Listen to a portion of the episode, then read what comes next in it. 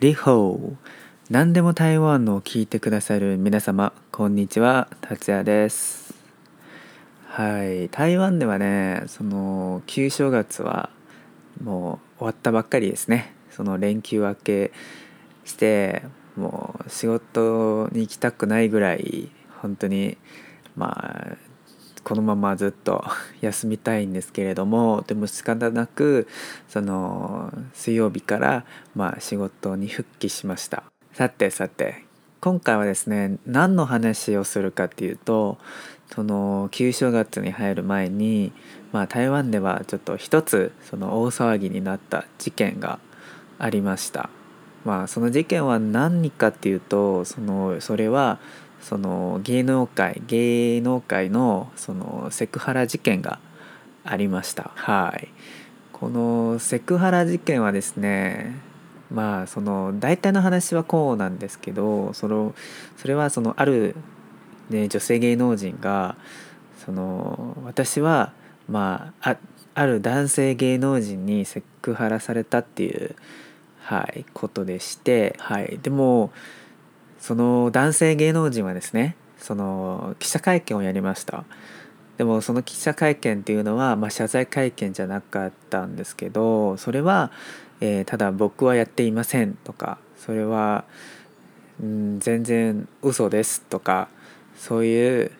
えー記者えーと、そういう記者会見でした。まあだからその事件でいろんなことまあいろんな人はまあそれについてその自分の意見を述べたりは、はい、最近は、まあ、そういうなんかお互いの何て言ういろんな人のその角度から、まあ、このことについて、まあ、議論はしています。はい、だから今日はですね僕もちょっと自分でそう何て言う最近それについて思ったことを皆さんにお話ししたいと思いますのではい、今回はですねちょっと暗い話なんだけどそのセクハラについてだけどそれについて自分の、えっと、考え方を皆さんに、えー、共有したいと思いますので、はい、よろしくお願いします。はい、そうですね今回はですねまずはその日本のことについてちょっと気になったのでその日本はそのセクハラに関して一体どういうなんていう法律上どういうまあ法律どういうルールがあるかっていうのをちょっと調べてまあ一つ気になったことがありましてまあそのそれはそのとあるその、N、NHK の記事を見たんですよ。それは実は日本ではそのセクシャルセクシュアルハラスメントを明確に禁止する法律がないっていう記事を見ました。はい本当になんていうショックっていうかあ日本にはないんだっていうことを思いました。はい。まあ日本ではあのなんていう均等法だんだんなんていう法律なんだろう。えっ、ー、と男女雇用機会均等法っていう法律があるらしいですけどそれはただその企業側はその会社の中でそういうなんか防止の対策をまあ設けなければいけないっていうなんていう義務付けがあるんですけどでもまあそもそもまあセクハラはなんていう、まあ、セクハラはまあどういうことがセクハラなのかまあ、セクハラした人はどういう罰を受けない受けなければいけないのかそれについてのルールがま、まあ、ないらしいですね。はいまあ、自分もなんていう法律の専門家じゃないんでもしそれは不十分なところがあれば教えてくださいね。はいまあ、とにかくその日本では確かそのセクハラを明確に禁止する法律がないらしいですね。はい、でも一方台湾ではその、えーと、セクハラ、えーと、防止法っていう法律があってまあ日本ではそのさっき言ったようにそのそれは企業その職場のことについてのルールなんだけどでも台湾のこういう法律は、まあ、職場だけじゃなくてもし軍隊とか学校とかまあとにかくあらゆるところでもしセクハラのことがあればそれはその法律の、まあ、適用範囲っていうかはい。だからまあ日本の法律はやっぱりちょっとねっていう不十分なところがまだあるんじゃないかなとは思います。まあ台湾の法律でもそのもしセクハラした人はどういう罰を受けるかっていうのも、まあ、はっきり、まあ、書いてあるので、はい、それはその台湾と日本のなんていう違いですね。はい、それはちょっとびっくりしたっていうか気になったところなんですけれども。とセクハラはですねその実はちょっと主観的そのされた人のまあ考え方考え感じ方捉え方がえっ、ー、と一番大事ですね。はい。今回のこの実験はですねその男性の方はですね自分はやってないっていうのがずっとその一点張りでまあ多分そのそれはその男性としてそれはまあ僕が言ったことは実はそういう意味じゃないんですよっていうメッセージをずっとその記者会見の中でまあ言ってるんですけどでもその女性の方はですねそのはでも私が感じたのはそれまさにセクハラですよっていうまあお互いの認知の差が確かにありますね。はい。でもまあセクハラっていうのは何ていうやっぱりまあ僕が思ってるのはセクハラはやっぱりその相手のまあ捉え方次第ですね。まあ自分は多分まあそういう意味じゃないまあそういうつもりじゃないと思ってまあ言った言葉なんだけどでも相手はそれはちょっとまあ感じ悪いな気持ち悪いなと思ったらそれはまあセクハラと言えますね。はい。まあそれだからその認定する、まあ、セクハラであるかどうかを認定する人は、まあ、相手ですので自分ではないので。だから今回この男性芸能人はですねずっと自分は絶対やっていませんとかそういうことばっかり言ってるんですけどでも何ていうその危機管理っていうかそのなんていう今回はですねその男性はえー、っとうん自分はセクハラしてない。まあしなかった。うん。ってずっと言ってるんですけどでも、まあ、やっぱり認定するのは相手だからまあだから今回この男性で芸能人はそのやっぱり謝った方がいいと私は思いますね。はい、今回この事件で、まあ、僕が、まあ、言った言葉で僕がしたことでその何々さんにその不快な思いを、まあ、させてしまい誠に申し訳ございませんとか、まあ、そういうふうに言ったらそれはおしまいおしまいっていうかそれはうん一番いいなんていう解決の方法じゃないかなと私は思いますね。まあ自分はそういうつもりじゃないんだけどでも相手はそういうふうに思ってるから、まあ、やっぱり相手を尊重すると思ってまあ確かに謝った方がいいんじゃないかなと僕は思います。はい。まあセクハラの認定はとても主観的なのでそれは仕方ないと思いますね客観的なそういうまあそういうことはセクハラですよとかまあまあまあ、はっきりしてるのはもちろんあるんだけど例えば相手の体相手の体を触ったとかえっ、ー、とちょっとエッチなことを言うとかそういうのがセクハラなんだけどでもそういう曖昧なところはもちろんありますね。はい、その曖昧なところは、まあ、やっぱりそのセクハラであるかどうかはそれは相手が認定することなのでそれは本当に難しいです。確かにそれは難しいところだと思いますね。まあただその何ていう唯一のまあ解決の方法っていうのはやっぱり自分のまあ言葉を慎んで、はい、言った方がいいと思いますね。はい、やっぱりちょっと選ん言葉を選んでからえー、っと言った方がいいんじゃないかなと思いますね。えー、っとはですねまあだから台湾ではよくこういうふうに言ってるんですけどもし相手はイケメンだったらまあいいですよされてもいいんですけどまあブスからの、まあ、言葉とかえっ、とそういうことをされたら嫌だっていう、まあ、ことはまあみんな言ってるんですけど、まあ、昔はそれは差別じゃないかなと思ってたんですけど、はい、でもそれは確かに、まあ、一理ありっていうか確かにそのな自分はもしその人に対して好感をまあ抱いてるのであれば、まあ、その人からもし何か、まあ、例えばご飯誘われたらそれはすごく嬉しいと思いますがでも相手はもし,、まあ、もしそれは、まあ、好感を抱いてない人から「まあ、今晩空いてるご飯に行かない?」とか誘われたらそれも多分そのちょっと嫌な気持ちがあるとは確かにそういうふうに思いますねだからそれは差別とはちょっと言えないかなと思いますねはい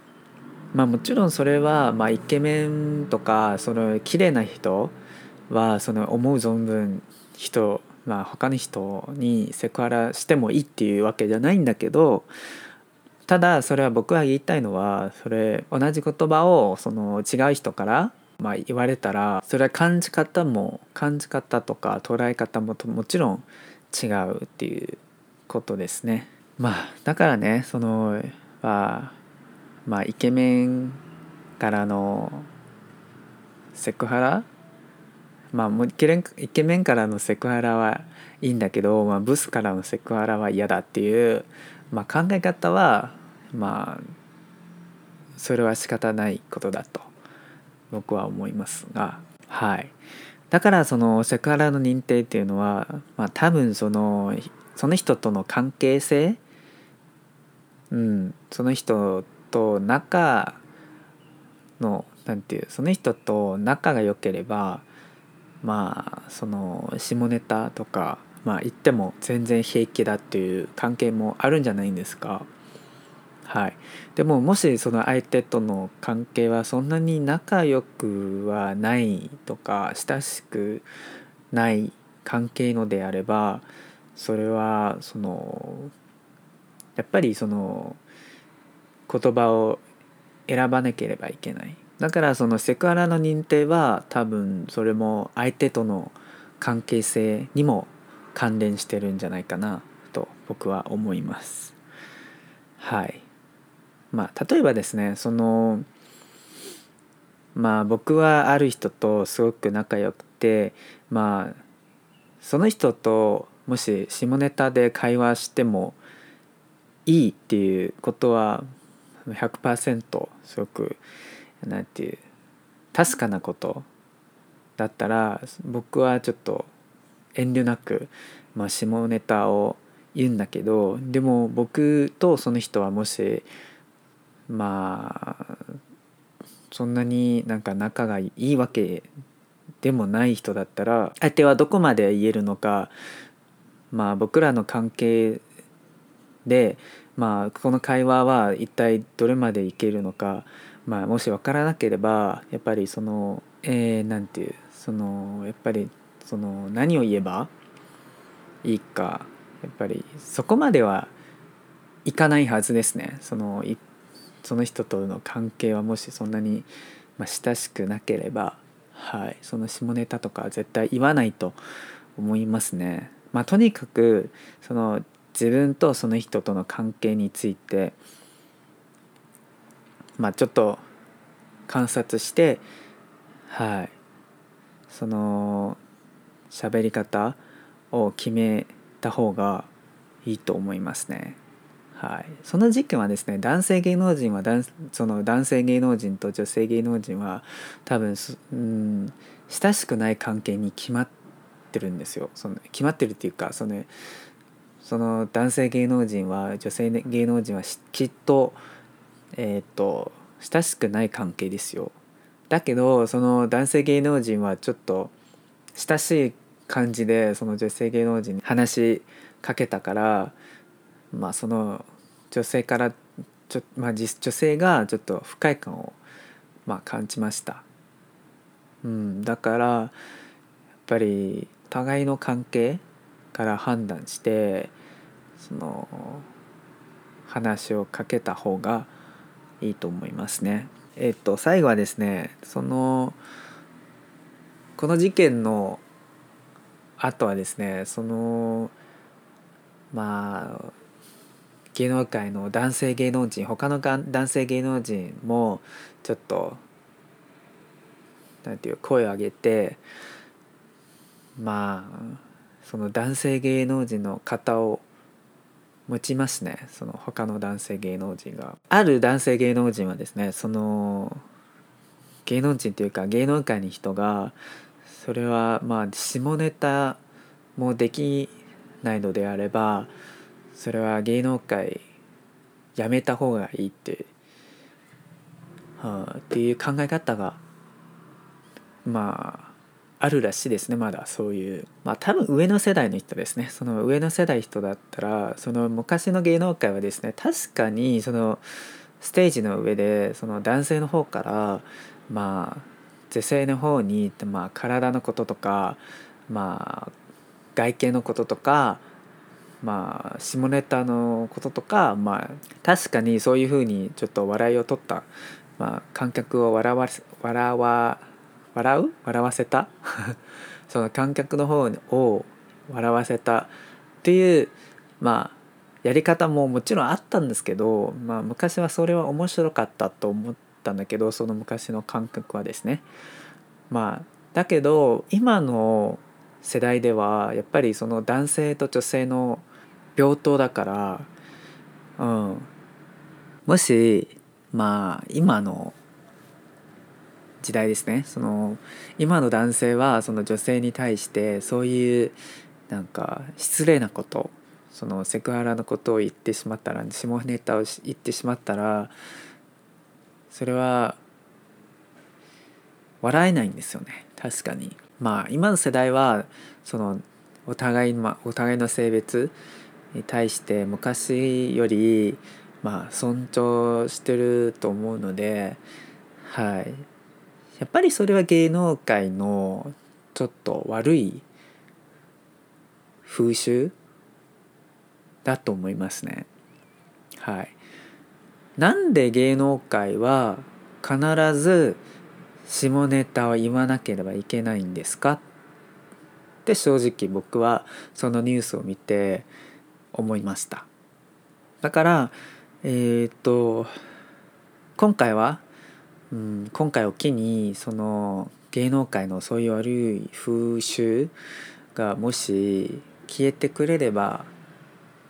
と思いますね。はい。うん。今の世代はもっとお互いの性別を尊重してるのでまあ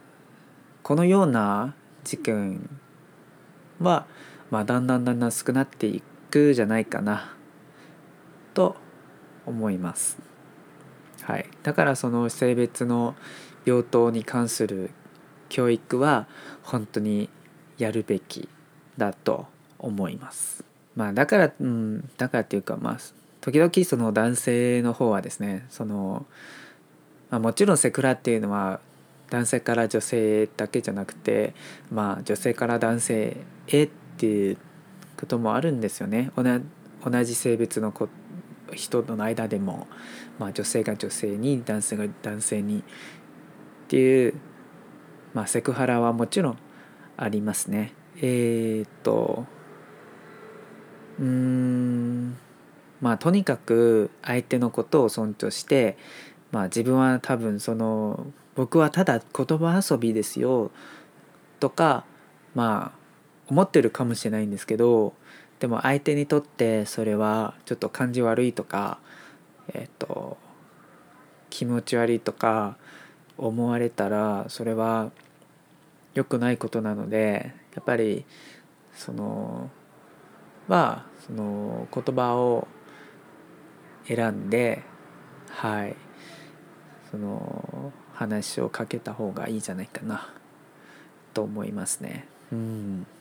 まず相手のとの関係性をちょっと確かめて、はい、相手とは、まあ、どこまで、まあ、どこまで、まあ、言えるのか、うん、やっぱり判断してから、えーと、話をかけた方がいいと思います。はい、以上はですね今回この台湾で大騒ぎとなった、まあ、セクハラ事件について自分でちょっと思ったことを皆さんにお話ししたエピソードでした。はい。ただそれはえっ、ー、と雑談ですけど今回は。まあだけど皆さんはもしえっ、ー、とセクハラに関して皆さんえっ、ー、と思ってることはい。もしあればえっ、ー、とご遠慮なくはい。メールしてください。教えてくださいね。はい。最後はですねまたそのこのえっとポッドキャストについてのまあ宣伝なんですけどはいそのまずはですね皆さんにその僕のポッドキャストを周りの人にまあシェアしてくれればすごく嬉しいと思います。はい。うん。またはですねそのえっとメールはい。毎回毎回言ってるんですけどそのもし皆さん何か、えっと、コメントとか、うん、その僕に言いたいこととか僕に今後話してもらいたいことはもしあれば、はい、メールを送ってください。はい、メールアドレスはその番組の、えー、と障害欄のところに紹介欄のところに、まあ、書いてありますので、はい、よかったらその何でも台湾 at gmail.com っていう、まあ、メールアドレスにメールを送ってください。はい。えーと、またはですね、そのこのポッドキャストのインスタグラムとツイッターもやってるので、はい。まあ、常にその、ポッドキャストの更新とか今後の予告とかまあ普段の暮らしでまあ感じたことをその投稿するんで、はい、よかったらフォローしてください。今回のエピソードはここまでにしたいと思います。はい、またお会いしましょう。さよなら。バイバイ。